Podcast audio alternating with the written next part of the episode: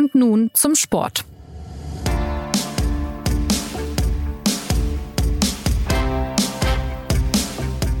Pünktlich mit einer zünftigen Kältewelle in diesem Januar kehrt am kommenden Freitag auch die Bundesliga aus der Winterpause zurück.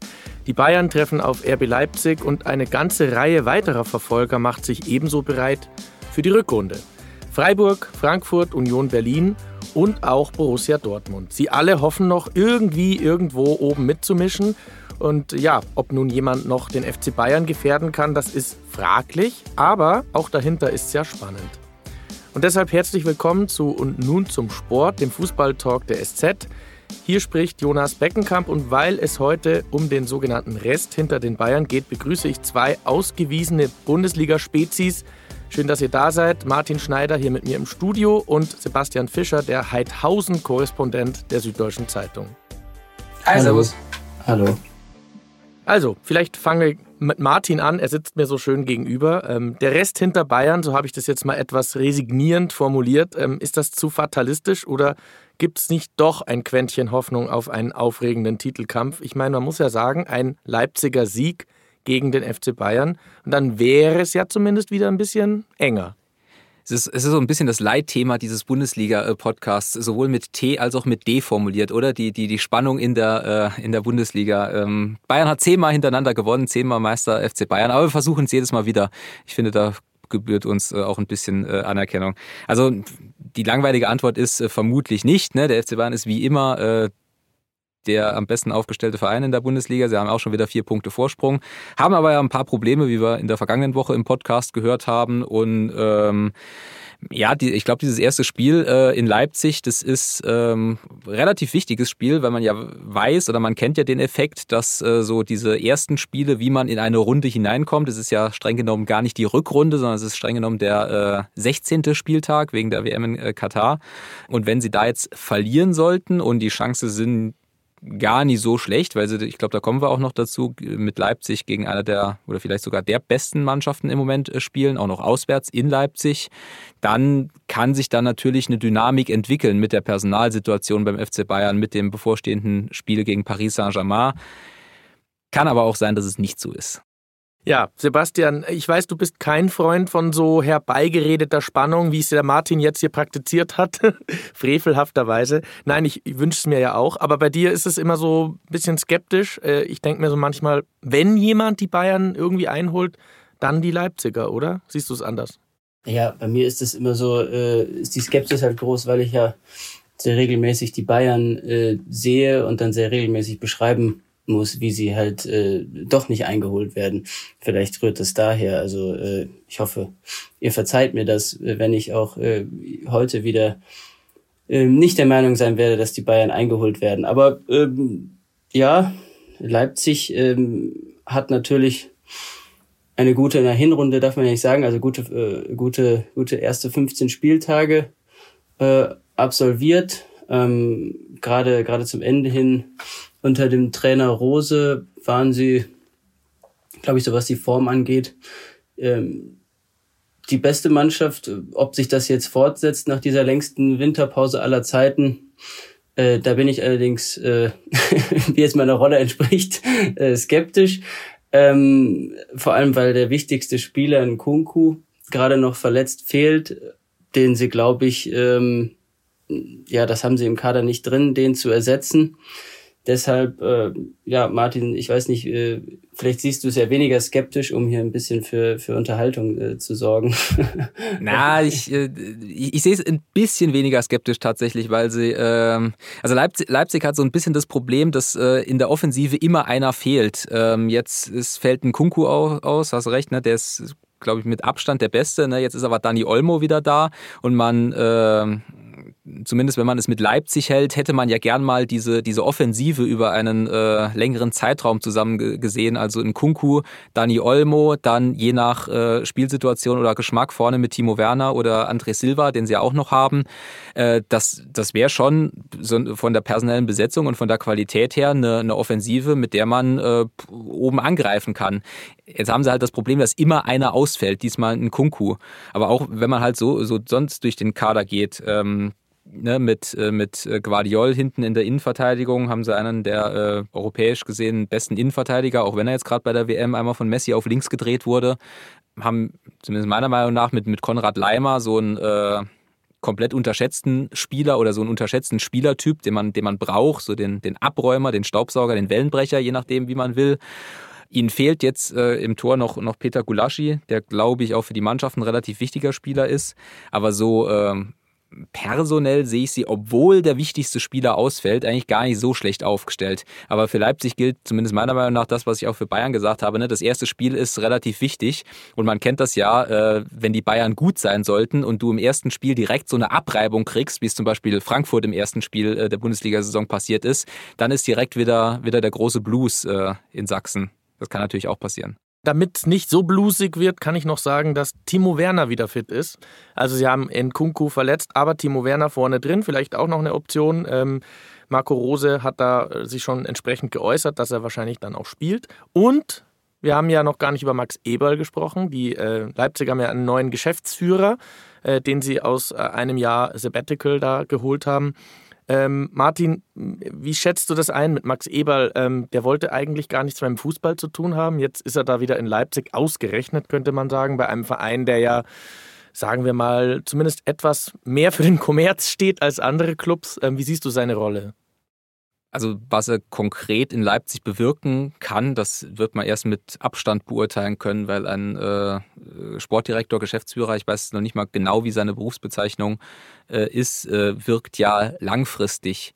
Äh, ganz nüchtern muss man sagen, er ist einer der bestvernetztesten, äh, profiliertesten Kadermanager der Branche. Insofern kann man Leipzig da, glaube ich, nur gratulieren dafür, dass sie, dass sie ihn gewonnen haben. Ähm, die Geschichte, wie, wie es dazu gekommen ist, die ist natürlich sensibel und ähm, wenn man in Gladbach mit den Leuten darüber sprechen würde, würde man, glaube ich, andere äh, Stimmen hören, als wenn man jetzt in Leipzig mit ihnen äh, spricht. Da tue ich mich halt ein bisschen schwer, das aus der, aus der Ferne zu beurteilen und auch, ähm, ich, ich finde, da sollte man Max Eberl selbst dazu hören. Ähm, ich weiß nicht, ob du noch einen anderen Gedanken dazu hast, Sebastian. Ehrlich gesagt nicht. Nee, du hast das sehr, äh, sehr seriös und professionell ausgedrückt, ohne dass wir hier in irgendwelche Fallen tappen. das war's vielleicht mal zu Leipzig. Wir wollen ja so ein bisschen durch die Liga, äh, zumindest durch die Spitzengruppe hindurch ähm, uns wagen. Äh, die Freiburger sind Zweiter, was ja immer wieder erstaunlich ist. Vier Punkte Rückstand auf die Bayern. Frage an Sebastian. Ähm, ist jetzt ein bisschen eine Ferndiagnose natürlich, ähm, auf die Freiburger zu blicken. Aber ganz generell, glaubst du, dass die Freiburger dieses Niveau halten können, ähm, dass sie also wirklich auch am Ende Zweiter werden können oder die zweitbeste Mannschaft sind? Also normalerweise würde ich sagen, auf keinen Fall. Denn ähnlich wie bei Union Berlin, äh, über die wir wahrscheinlich später auch noch äh, sprechen, würde ich sagen, sie, sie können ihr aufwendiges Spiel nicht eine Saison lang äh, auf, äh, auf einem konstanten Niveau durchhalten. Aber äh, was ihnen jetzt vielleicht äh, zugute kommt, ist eben diese längste Winterpause aller Zeiten, die die Saison noch mehr als sonst in zwei Hälften äh, teilt, die äh, sozusagen, ja, die es, die es möglich macht, äh, die, so, so ein aufwendiges Spiel eben vielleicht jetzt äh, noch, noch mehr durchzuziehen. Es gilt vielleicht noch ein bisschen mehr für Union. Ähm, die, die laufen, glaube ich, noch etwas mehr. Aber diese, diese Winterpause könnte dafür sorgen, oder könnte, glaube ich, Freiburg eher in die Karte, äh, in die Karten spielen. Sie kommen auch jetzt ganz gut aus dieser Pause raus, was jedenfalls, was man so äh, liest an Berichten aus dem, aus dem Trainingslager. Es gibt, glaube ich, kaum Verletzungsprobleme. Einer der wichtigsten Zugänge aus dem äh, vergangenen Sommer, der zentrale offensive Mittelfeldspieler Chiré, ich hoffe, ich habe den Namen richtig ausgesprochen, ist inzwischen ein sehr wichtiger Teil des Teams und gut drauf, was so zu Saisonbeginn noch nicht ganz so war. Ich würde selbstverständlich trotzdem tippen, wenn ich tippen müsste, dass sie nichts weiter äh, bleiben, alleine schon aus Respekt vor Trainer Christian Streich, der äh, natürlich äh, sonst sagen würde, auch die SZ ist jetzt verrückt geworden und äh, äh das hat er uns ja an anderer Stelle eh schon mal vorgeworfen, aber das ist eine andere Geschichte. Martin Christian Streich als Figur, äh, wie siehst du seine Tiefstapelei? Er, ist, er gefällt sich ja immer sehr darin zu sagen, mir gehöre Danetin, wir sind eigentlich gar nicht so gut und dann sind sie aber halt doch so gut. Ja, er macht es äh, bisschen ist, stimmt es auch so, ne? Weil du merkst es ja auch an der Fragestellung, ne? Du fragst jetzt ja auch, ne, sind gehör, du hast ja gerade im Prinzip die Frage gestellt, gehören die da wirklich hin? Ne? Und wir sind eigentlich der Meinung, nein, natürlich sind sie nicht so gut, äh, dass sie Zweiter sind, ne? aber zur, äh, ich glaube, zu einer realistischen Einschätzung gehört auch, so weit davon entfernt sind sie tatsächlich auch nicht mehr, auch nicht mehr so in ihrer Position in der Liga. Ähm, äh, also die Antwort auf deine Frage ist, Christian Streich stapelt tief, einmal weil es stimmt, einmal weil es ihm natürlich auch nutzt, ne? weil er weiß, dass Freiburg besser ist, wenn sie nicht äh, in der Favoritenrolle sind, wenn sie halt gegen den Ball arbeiten können, wenn sie nicht selbst das Spiel machen äh, müssen. Äh, ich finde aber auch, dass sie vor allem in dem Bereich äh, in der Hinrunde sehr viel besser geworden sind. Da sind sie auch zumindest meiner Einschätzung nach besser als Union, ähm, wenn es darum geht, äh, selbst aktiv zu sein mit, mit den Offensivspielern, die sie, die sie haben. Und ähm, ja, man muss mal gucken. Also realistisch betrachtet sind äh, Leipzig, Frankfurt und Dortmund besser und diese vier sollten eigentlich auch normalerweise die Champions League Plätze und das ist ja die große ähm, Unterscheidung. Ne? Werde ich noch Vierter oder werde ich nicht Vierter? Da unterscheidet sich halt richtig viel Geld oder halt nur viel Geld. Äh, normalerweise sollten diese vier Vereine diese Plätze einnehmen. Aber so wie Freiburg gespielt hat, ähm, spricht eigentlich, wie Sebastian gerade gesagt hat, nicht so viel dagegen, dass sie eigentlich viel nachlassen. Und das wird eine der spannenden Fragen der Rückrunde sein, ob Freiburg das halt äh, durchhalten kann. Wie gesagt, es spricht nicht viel dagegen, dass sie, dass es nicht tun. Es spricht Dann nicht noch, viel dagegen, dass sie nicht viel nachlassen. Ich musste, ich musste mich gerade konzentrieren. Ah, ja, ja, dafür sind wir doch da. Wir sind ja hier eine konzentrierte Sendung. Da muss man schon mitdenken. Do, do, doppelte Verneinung, Journalistenschule, erstes halbes Jahr, immer vermeiden. So, dann äh, würde ich gerne noch ein, zwei Namen aus Freiburger Sicht diskutieren. Ähm, wir müssen ein bisschen auf den Kader schauen. Was glaubt ihr denn, wer da der nächste äh, Schlotterbeck werden könnte? Der nächste Transfer, der die Freiburger dann wieder reich macht. Äh, einer, der jetzt so ein bisschen durchstartet. Was ist mit Gregoritsch? Was ist mit äh, Grifo? Sind das Leute, die im Biotop nur reüssieren oder vielleicht auch anderswo?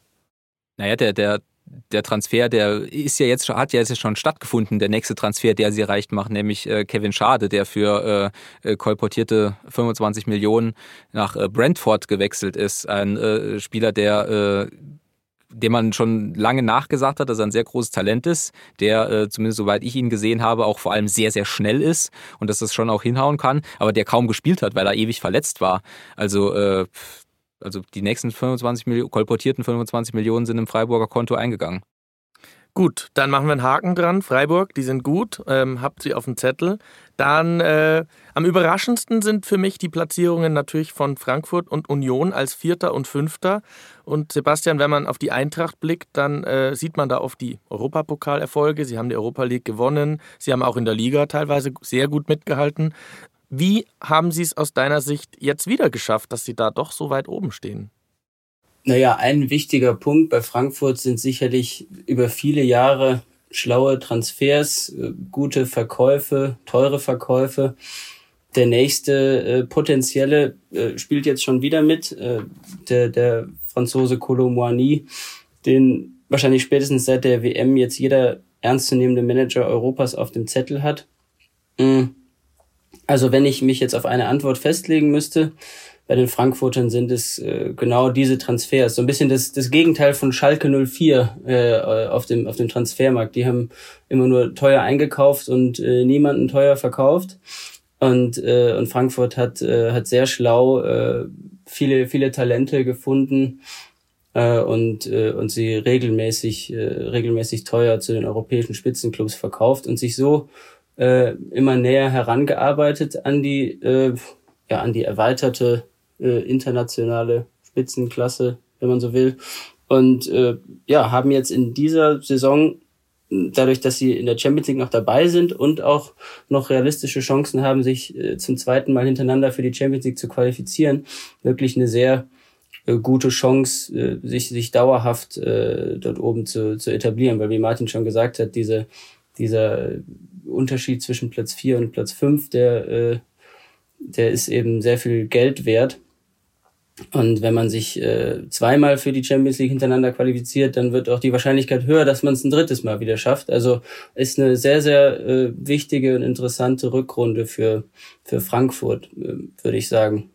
Aber jetzt habe ich schon viel, viel mehr äh, gesagt, als du eigentlich gefragt hattest, gell? Nee, nee, ist schon gut. Ist schon gut. Wenn sie die Champions League gewinnen, sind sie übrigens als Titelverteidiger auch wieder dabei. ah ja. Gut, ja, dass du, ist gut, äh, dass du sagst, ja.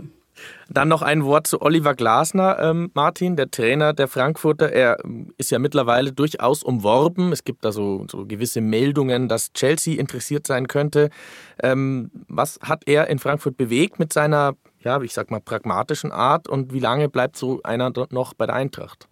Also ich glaube, der FC Chelsea ist im Moment an jedem interessiert. Möglicherweise ist der FC Chelsea auch an uns drei interessiert und wir haben es nur noch nicht gehört oder wir haben es einfach in den ganzen in dem Gerüchteblock äh, übersehen. I wouldn't mind. Äh, nee, aber äh, der, der seriöse Hintergrund, also ich finde es, äh, jetzt äh, Sebastian gerade gesagt, äh, Oliver Glasner, wenn man genau hinschaut, äh, ist der zumindest meiner Ansicht nach auf jeden Fall äh, ein seriöser Kandidat für, äh, für auch Top-Vereine in Europa, weil einfach seine Arbeit äh, für ihn spricht. Also wenn wir uns erinnern, äh, er hat den VfL Wolfsburg aus einer extrem schwierigen Phase, wo die äh, tief unten drin standen, in die Champions League geführt.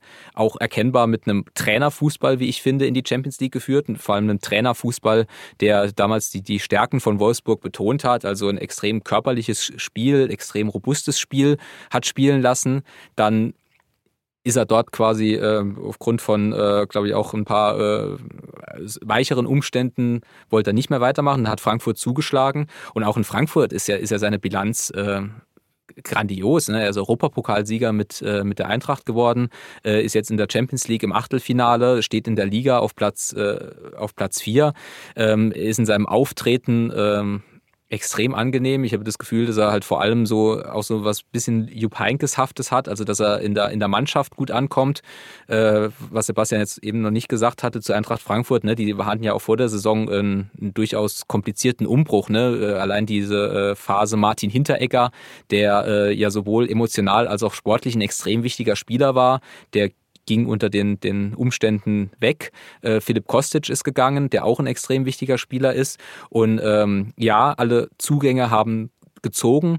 Aber trotzdem muss man das dann halt erstmal auch so, so hinkriegen, wie es Oliver Glasner hingekriegt hat. Also insofern äh, kann ich das, wenn es das Interesse geben sollte, äh, kann ich das verstehen. Dann sagen wir Gute an die Frankfurter, wie man so schön man sagt. Kann vielleicht äh, noch sagen, man kann vielleicht noch sagen, der Vollständigkeit halber, weil, äh, weil du gerade von diesem Umbruch gesprochen hast. Dieser Umbruch droht ihnen äh, äh, auch, im, auch im kommenden Sommer wieder. Ist, äh, zum Beispiel Kamada, der, der Vertrag Kamada, Kamada. Ich bin hier immer, äh, glaube ich, der Kandidat für die für die abenteuerlichsten Aussprachen von von Fußballspielern. Ähm, äh, dessen Vertrag läuft aus, würde ich sagen, äh, ist der beste, der beste Eintracht-Spieler der, der, der Hinrunde gewesen. Äh, und da wird's äh, trotz des Erfolges auch im, äh, im kommenden Sommer wieder, wieder so aussehen, dass ein, dass ein äh, Umbruch wahrscheinlich sich nicht vermeiden lässt. Und das hat ja dann auch äh, oftmals auch Auswirkungen darauf, äh, wie, wie so eine Rückrunde läuft, sei es atmosphärisch. Ja, eben. Und dann kann ich noch einen Namen ins, ins Rennen werfen. Habe ich nämlich vorher recherchiert. Smolcic heißt der neue Abwehrchef, angeblich bei der Eintracht. Ja. War mir auch noch kein Begriff, aber der soll jetzt spielen. Ein Spieler namens Smolcic. Dann ein Blick auf Union Berlin. Sebastian hat es angesprochen. Die rennen viel, die spielen äh, auch eine Art von Trainerfußball, wenn man so will. Urs Fischer ist der Coach und er scheint da mit seiner Art perfekt hinzupassen. Martin, äh, so die waren ja sogar Tabellenführer, haben wir auch vorher erst geschockt festgestellt. Was macht diesen Union-Fußball noch so besonders? Ja, also ich muss auch sagen, äh, bei der Vorbereitung zu diesem Podcast, das äh, hatte sich so ein bisschen angefühlt wie äh, ein großes, was bisher geschah. Also ich weiß nicht, wie es den Hörern geht, aber zumindest mir ging es so bei der, bei der WM, dass ich die Bundesliga wirklich nicht verdrängt hatte, aber dass sie extrem aus dem Fokus ging. Und auch da habe ich festgestellt, ja stimmt, Union war ja Tabellenführer. Ne? Ähm, Mai, der, der Fußball Union äh, basiert natürlich auf dieser äh, extremen Defensive und einer extremen Effektivität, äh, Effizienz, pardon, dass sie bei diesem Fußball aber eben auch darauf angewiesen sind, in Führung zu gehen oder dass sie ihre wenigen Chancen, weil so viele Chancen haben sie pro Spiel nicht, dass sie die halt nutzen. Und die Kombination äh, Effizienz bei den wenigen Chancen vorne und dann halt äh, absolut konsequente, äh, konsequente Verteidigung hinten, hat sie dahin geführt, wo sie halt im Moment stehen. Ähm, Ob es das durchzuhalten ist, gilt so ein bisschen das Gleiche wie bei Freiburg, was äh, Sebastian äh, gesagt hat. Äh, die Winterpause könnte da helfen, um neue Kräfte zu äh, schöpfen. Ähm, aber auch was oft bei so Überraschungsteams sind. Ich glaube, dass die Liga sich auch ein bisschen besser darauf eingestellt hat. Also, dass sie halt wissen, wir dürfen Union auf keinen Fall in Führung gehen lassen, weil sonst stehen wir halt dieser, dieser eisernen Mauer gegenüber. Äh, auf der anderen Seite ist Union halt auch in einer Position, wo sie auch mal ganz locker irgendwie zwei 0-0s hintereinander mitnehmen könnten. Also, ähm, gute Position, aber ich glaube, dass es dann halt doch nicht für wie ich eben gesagt habe, die ersten vier reicht, wobei natürlich auch ein Platz sechs oder sogar ein Platz sieben für Union, das darf man ja nie vergessen, sensationelle Platzierung ist. Man darf sich jedenfalls Namen einprägen wie Geraldo Becker und Yannick Haberer, den kennt man vielleicht schon ein bisschen länger, auch Rani Kedira. Das sind auch der Österreicher Trimmel, Timmel, wie heißt er? Ja, die darf man sich merken. Ähm, ich würde gerne noch über den BVB sprechen. Platz 6 aktuell. Und wenn sie nicht äh, am Ende der Hinrunde oder am Ende dieser 15 ersten Spiele zweimal verloren hätten, wären, würden sie eigentlich auch noch besser dastehen. Ähm, Sebastian, jetzt sind es neun Punkte Rückstand auf den FC Bayern und man fragt sich, wenn man auf die Dortmunder Mannschaft guckt, so warum? Warum sind sie so weit zurück? Christopher Trimmel übrigens, so viel Zeit muss sein, äh, heißt der, heißt der Unioner Verteidiger. Ähm, und vielleicht kann man äh, die, die Dortmunder Schwäche mit der äh, Stärke von Union äh, ein bisschen erklären. Und zwar ist es ja genau das, was Union stark macht, ist ja dieses, ja, man hat eben das Gefühl, jeder einzelne Spieler verteidigt 90 Minuten mit. Jeder hat sozusagen immer das, das große äh, Ganze im Kopf. Die, äh, jeder, jeder ist taktisch diszipliniert und ähm, man kann sich irgendwie auf, auf jeden verlassen.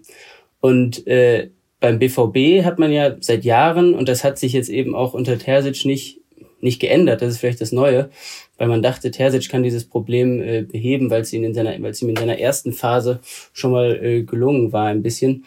Äh, bei Dortmund ist es eben so, irgendwer wird in den 90 Minuten sicher was Geniales machen, aber irgendwer wird sich auch mal eine Auszeit nehmen, wird auch mal irgendwie äh, im Pressing nicht so mitmachen, wird auch mal einen Fehlpass spielen, sich verdribbeln, zu viel riskieren in der Offensive.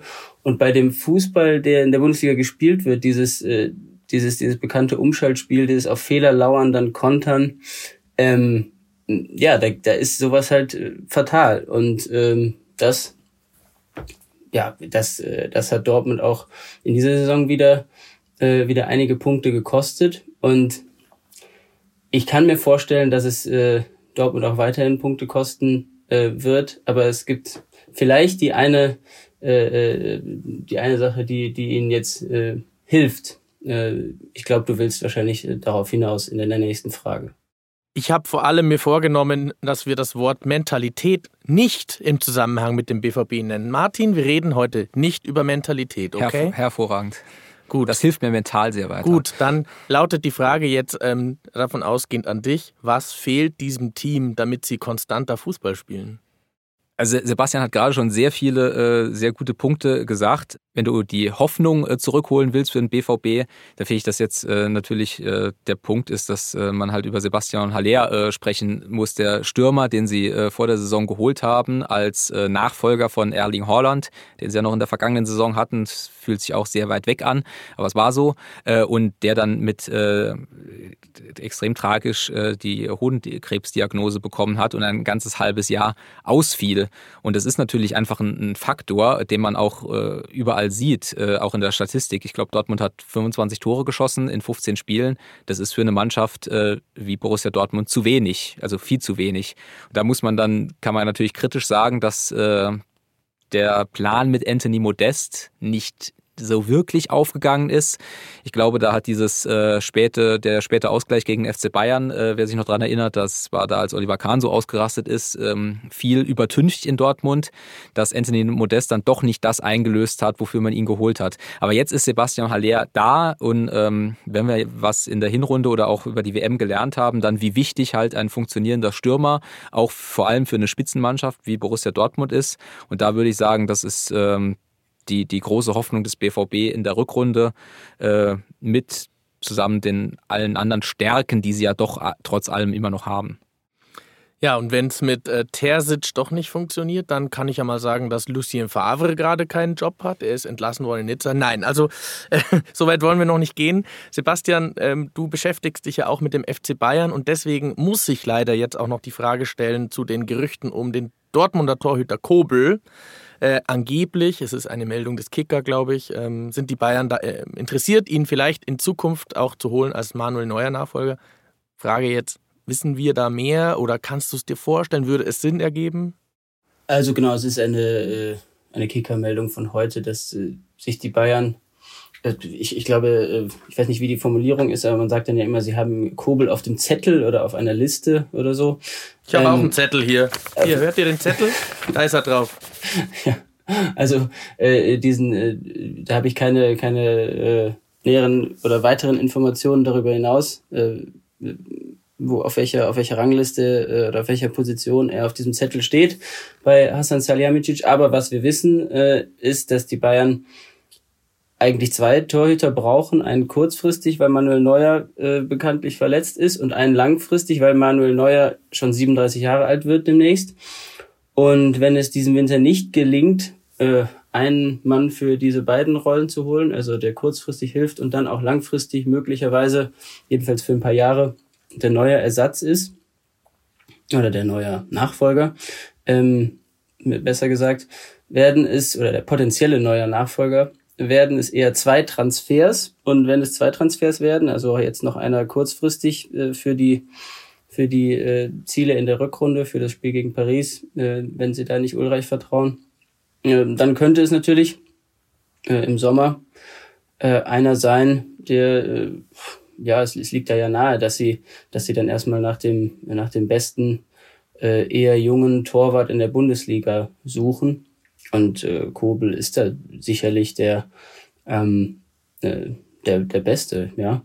Ähm, ironisch daran ist natürlich immer, äh, das, das darf man nie vergessen, wenn man über die Torwartsituation bei den, bei den Bayern äh, spricht, dass sie ja eigentlich schon einen guten jungen Torhüter haben, äh, dass sie ihn unter Vertrag haben, der aber gerade nach Monaco ausgeliehen ist, Alexander Nübel, und der auch lieber bei Monaco bleiben will. also ähm, das äh, finde ich, muss man einfach immer der Vollständigkeit halber noch erwähnen, wenn man über diese äh, kuriose Torwartsuche beim FC Bayern spricht. Ja, dann haben wir noch nicht mal genannt, dass es eigentlich ein Skandal ist, wenn sie erneut beim BVB wildern. Das kennt man ja schon, aber ja, Spaß beiseite. Es ist natürlich höchst legitim, das zu tun. Ähm, die Bayern werden sich verstärken, wie auch immer. Zum Schluss dann noch, äh, ja, so eure Prognose. Also wir haben jetzt die Top-Mannschaften durchdekliniert. Äh, Martin, Frage an dich, wie, was meinst du, wie es dann ausgeht? Also wer kann letztlich Platz zwei dann für sich ähm, äh, erkämpfen? Wie schaut es dahinter aus? Wer wird dann doch eher Sechster? ja, der, der klassische, die klassische Tippfrage, die ich jedes Mal wieder, äh, jedes Mal denke ich wieder, sie kommt nicht und sie kommt dann doch. Ähm, Mai, wenn, wenn ich die Abschlusstabelle tippen soll, äh, sage ich, dass Bayern Meister wird. Ich glaube, dass Dortmund Zweiter wird, trotz allem. Leipzig Dritter, Frankfurt Vierter. Platz fünf und sechs, einer davon Freiburg. Ob es Union hält, weiß ich nicht. Da, da, hängen auch ganz viele Faktoren äh, ab von Mannschaften, die wir jetzt nicht besprochen haben. Rechnet äh, jemand mit einer Leverkusener Serie? Le Le Leverkusen, Wolfsburg, äh, Gladbach, äh, je nachdem. Ne? Ansonsten ist der Abstiegskampf natürlich noch extrem spannend in der Bundesliga, Stichwort Schalke 04. Ähm, ja, das wäre das wär so mein Take für die ersten sechs Plätze. Vom Sebastian haben wir es mehr oder weniger schon gehört. Ähm, dann würde ich sagen, wir sind äh, fast durch. Ja? Soweit unser Blick auf das Verfolgertableau der stopp, Bundesliga. Stopp, stopp, stopp, stopp. Ich, ich muss jetzt konkret tippen und Sebastian nicht. ich dachte, wir hätten Sebastian schon drankommen lassen, so mit Platz 2, 3, 4. Du darfst aber gerne. Ich habe ich hab mir äh, so, so ungefähr ziemlich, ziemlich genau die, die, die gleiche äh, Rangfolge mir notiert, weil ich ja wusste, dass diese Frage natürlich kommt. Kein, äh, kein Podcast, den du moderierst, Jonas, ohne die Tippfrage. Ähm, deswegen, äh, ja, Dortmund Zweiter habe ich mir auch aufgeschrieben. Leipzig äh, zu sehr von Kunku abhängig, weshalb sie den Start vermasseln. Äh, das hatte ich ja eingangs schon diese Prognose erwähnt. Äh, werden Dritter. Und dann, ähm, ja, da war habe ich mich nicht festgelegt. Freiburg gegen Frankfurt dachte ich wird äh, vielleicht das spannendste Duell äh, am Ende. Da ist jetzt versteckt wieder die These drin. Natürlich wird das andere äh, Duell, nämlich das um die Meisterschaft, äh, nicht spannend. Da gewinnen die Bayern wieder mit äh, weitem Abstand, würde ich tippen. Frankfurt gegen Freiburg um Platz vier wird spannend. Und äh, mehr habe ich mir äh, nicht notiert. Ich dachte nicht, ich, ich war, war nicht davon ausgegangen, dass wir sozusagen die gesamte, ich kann, die gesamte ich kann, Abschlusstabelle tippen sollen. Ich, ich, kann dir noch sagen, warum ich mich für Frankfurt und gegen Freiburg äh, entschieden habe. Ich glaube, so leid es mir äh, tun würde, dass äh, Frankfurt in der Champions League, äh, die spielen ja gegen SSC Neapel, die ja gerade äh, ziemlich gut drauf sind, dass sie das nicht schaffen. Ich glaube aber, dass Freiburg in der, in der Europa League noch äh, länger eine Rolle spielt und dass bei Freiburg die sogenannte Doppelbelastung dann länger aufrecht erhalten wird, als es bei Frankfurt der Fall ist. Und dass das plus die individuelle, individuelle Qualität der Frankfurter am Schluss den Ausschlag geben könnte. Alles top, top hier im Podcast. Ähm, am Wochenende hat das Warten, die quälende Zeit ohne Clubfußball in Deutschland ein Ende. Gut, die dritte Liga hat schon begonnen, aber das wollen wir verschweigen. Leipzig empfängt am Freitag die Bayern. Darüber wird insbesondere Sebastian dann auf unseren SZ-Kanälen berichten. Und am Samstag dann unter anderem die Spiele Wolfsburg-Freiburg oder auch Frankfurt-Schalke. Am Sonntag dann Dortmund zu Hause gegen Augsburg. Ja, ich sage jetzt mal vielen Dank fürs Erklären und Einschätzen an Sebastian und Martin und danke auch an unsere Produzenten Immanuel Petersen und Carlo Sarski. Und damit bleibt mir noch der Hinweis auf unser Feedback-Postfach unter podcast.sz.de sind wir ansprechbar und freuen uns über Zuschriften. Für den Moment war es das. Danke fürs Zuhören und bis zum nächsten Mal.